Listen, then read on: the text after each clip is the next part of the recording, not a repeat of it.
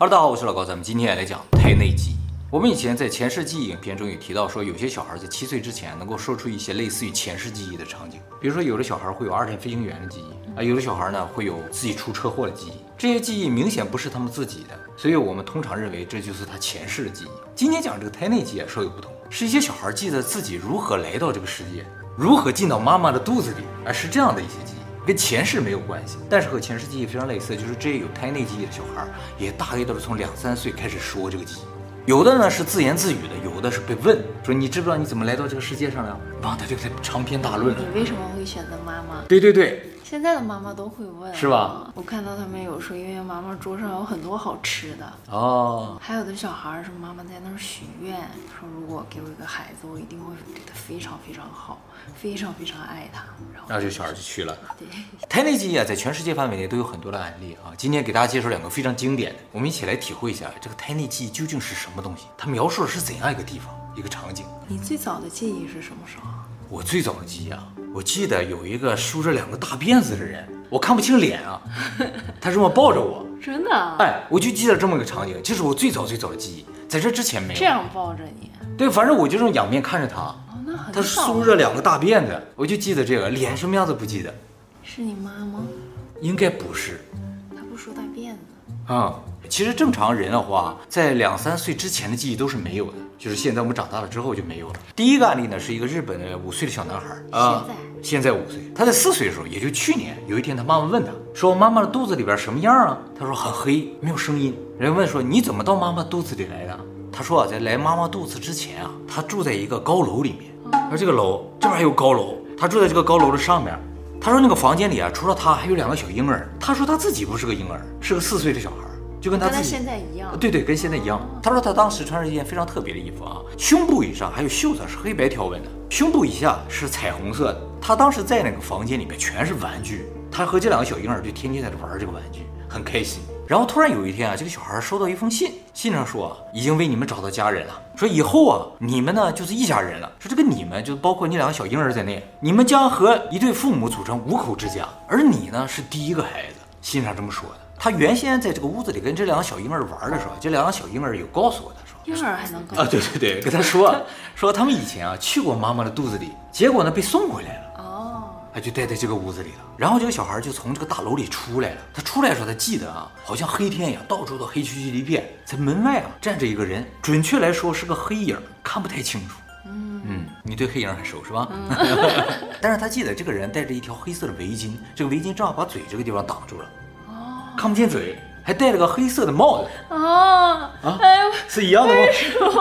是一样的吗？有一个是戴着帽子的啊，是吗？就是穿着西服戴着礼帽那种感觉啊，他这个也差不多，但是看不清脸啊。戴了一个帽子啊，这个帽子上面啊有黑色和浅灰色的花纹。这个人手里还拎着一个包，茶色。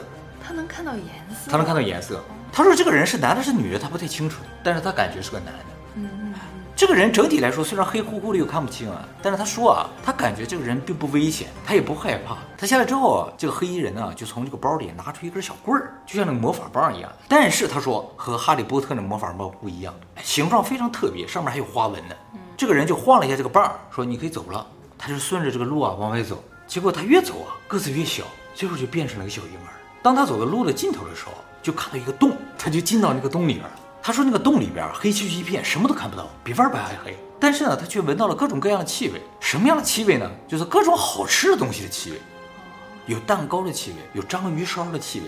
除了这些气味之外，他说一开始啊，这个洞里边啊是一点声音都没有的。但是后来突然听到了声音，唱歌的声音。他听到有人唱 Happy Birthday to you，唱祝你生日快乐啊，唱 Happy Birthday to you，Happy Birthday to you，Happy Birthday to 一个名字，Happy Birthday to you。”而这个名字是他妈妈的名字。其实这个地方就是这个事情里面最恐怖的一个点，因为据孩子母亲说啊，她怀上这个孩子的时候啊，正好在她生日附近，而她生日那天确实有很多人来给她庆祝生日，有唱生日歌，而且当天吃的就是蛋糕和章鱼烧，说明就是生日这个场景啊，这小孩是听到并且闻到了，他们不是看到的。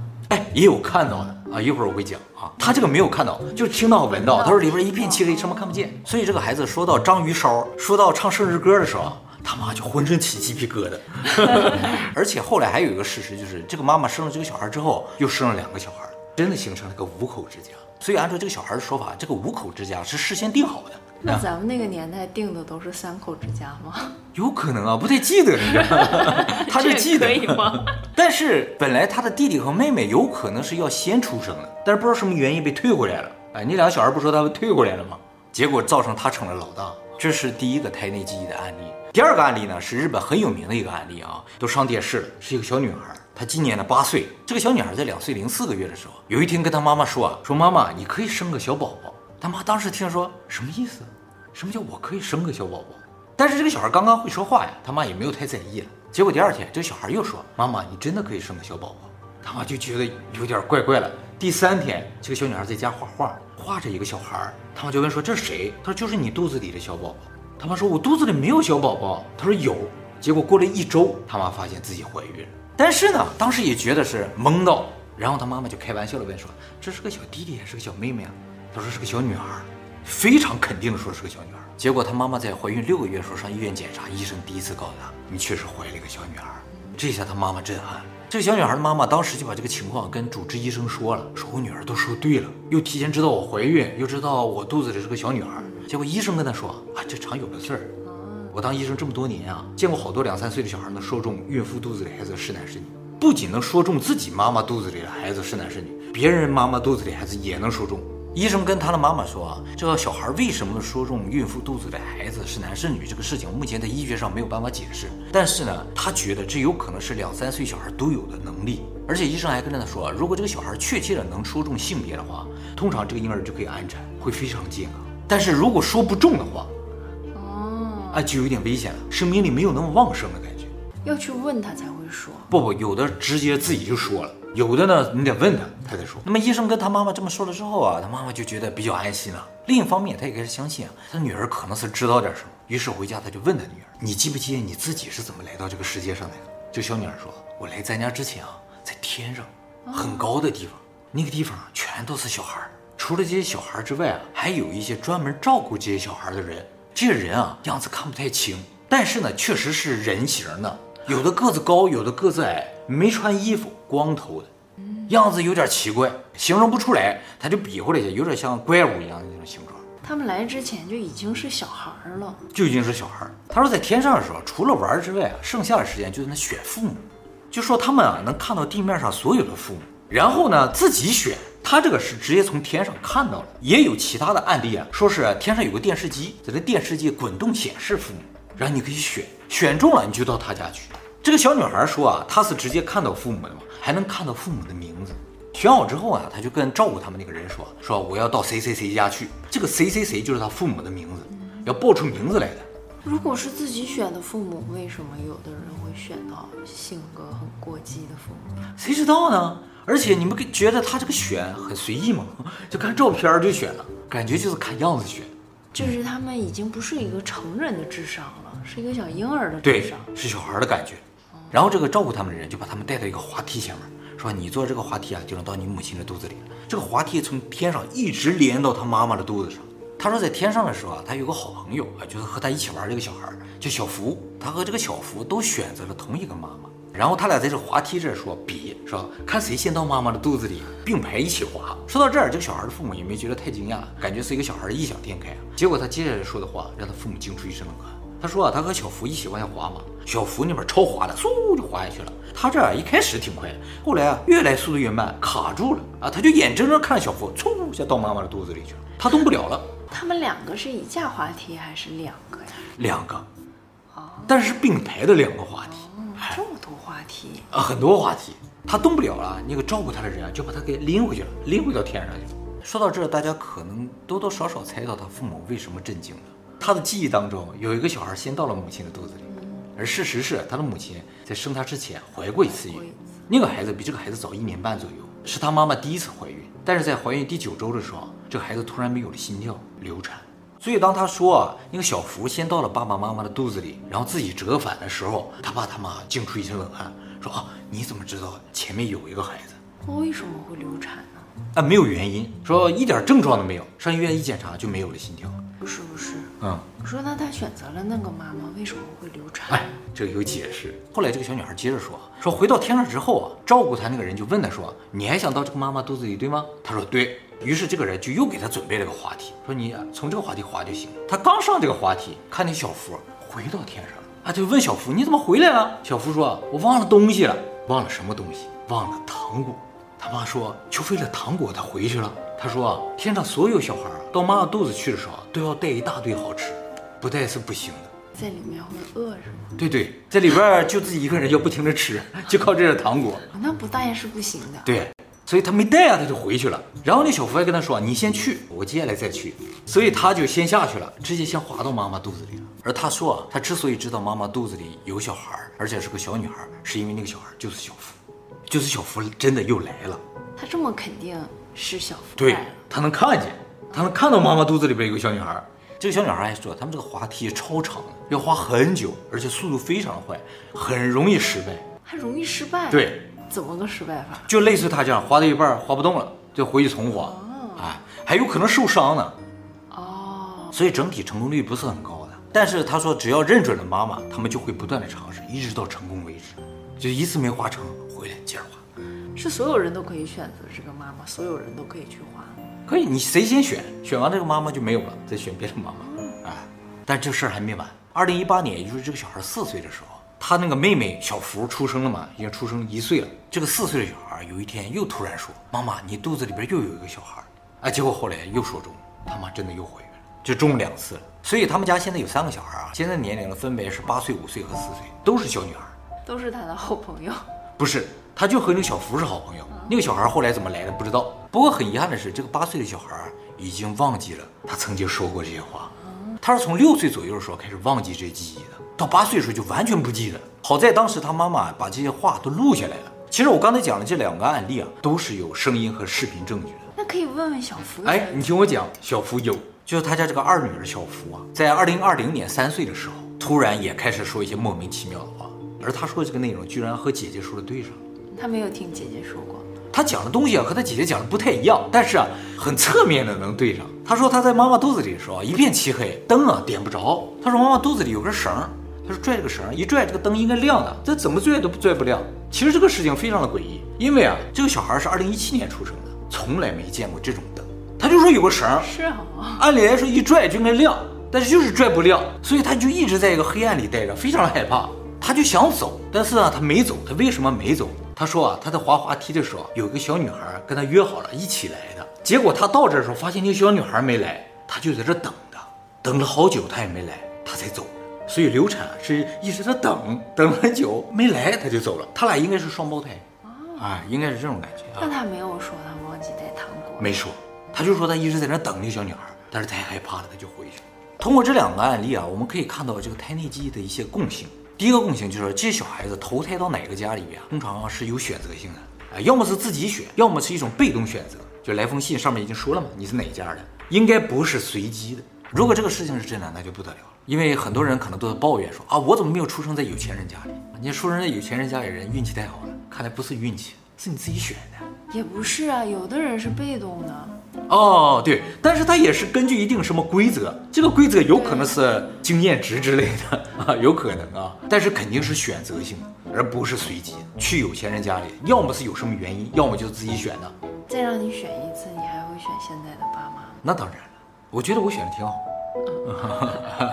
难道你不选吗？我也想选你爸妈。那咱们可就是兄妹了。我也觉得你爸妈挺好，是吗？你要作为一个婴儿选你爸妈的话，真是看问题太老成了。因为你爸妈的性格就……哎呀，反过来说，如果作为一个婴儿选有钱人的话，那这个想法有点太先进。不过我爸妈就是比较活泼，然后性格比较激烈的那种。啊，那不就挺好的吗？这很正常。对对，我选的可能是一个小孩选的。就是对生活充满激情。我选的就是一对很恩爱的、很和睦的这样的家庭，不很正常吗？是吧？啊，谁会选钱呢？是吧？啊，应该不会选钱啊。选的时候会出现爸爸的照片和信息吗？大多数人选的都是妈妈呀。哎，哎，第二个小孩说有爸爸，就一对儿一对儿的，爸爸妈妈名字都出现。还有第二个共同点就是，这些人投胎之前啊，都已经有了一段记忆，但这个记忆并不长。包括视觉上的记忆，就是天很暗呐、很黑呀、能看到谁呀、这是视觉上的记忆。还有听觉上的记忆，有对话，有听到歌曲的，有嗅觉上的记忆，好吃的东西的气味，基本上都是好吃的东西的气味。有触觉上，就是感觉到温暖呐、啊，感觉到速度啊。也有味觉上的记忆，就是有人吃到好吃的了。这些感觉呢，明显不来自于他的器官，就是婴儿状态的话，应该是感觉不到这些信息的。究竟来自哪里，不太清楚。除了这些感觉之外，还有情绪，就是有害怕、有开心、有高兴、有幸福。第三个共同点就是这些孩子来到这个世界之前啊，都不是一个人，和一堆小孩在一起，和你玩的比较好的，还有可能成为兄弟姐妹。所以就是大家如果有兄弟姐妹的话，那是你们在出生之前自己选的。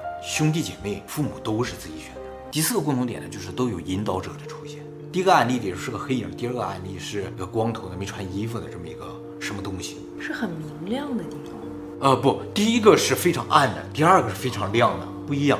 感觉第二个小孩描述的就像那个电影啊，啊对，那个动画片叫《灵魂急转弯》嘛，里边好像有类似的场景。就是你来到这个世界之前，还有来到这个世界整个过程，都是有专人负责和引导的。这些引导的人究竟是谁？有些人说这些没头发的啊，可能是和尚。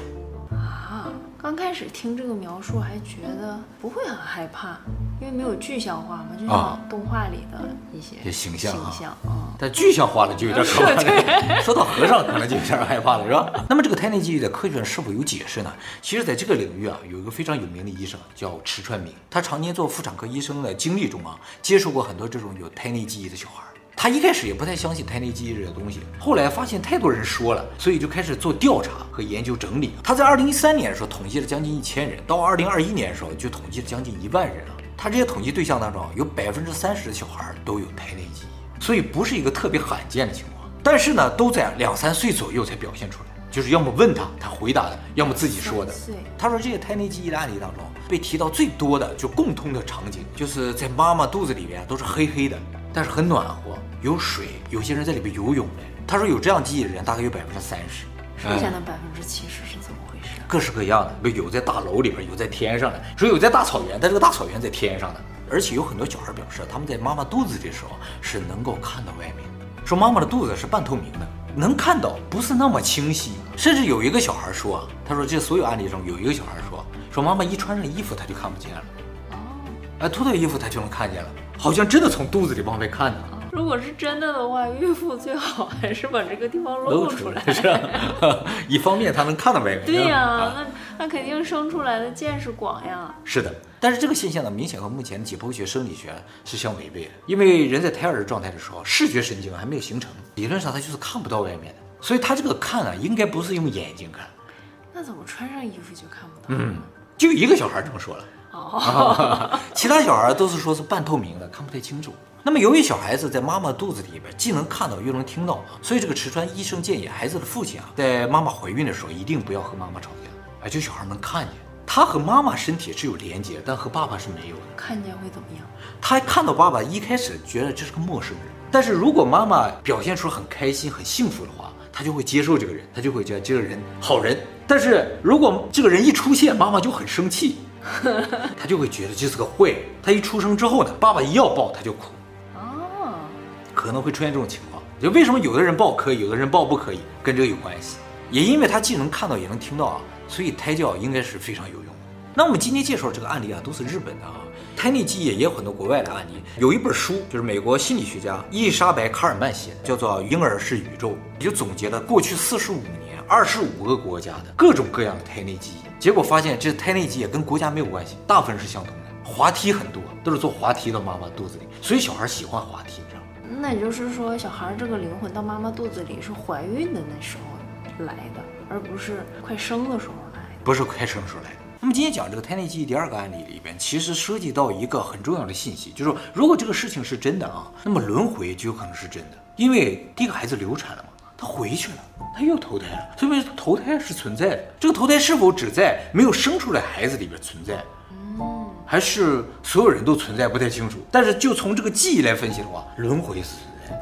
那他们上面条件那么好，像游乐场一样，嗯，为什么一定要来投胎呢？哎，这个问题啊，池川医生有问所有的就是调查的儿童，就是说你们为什么要来到？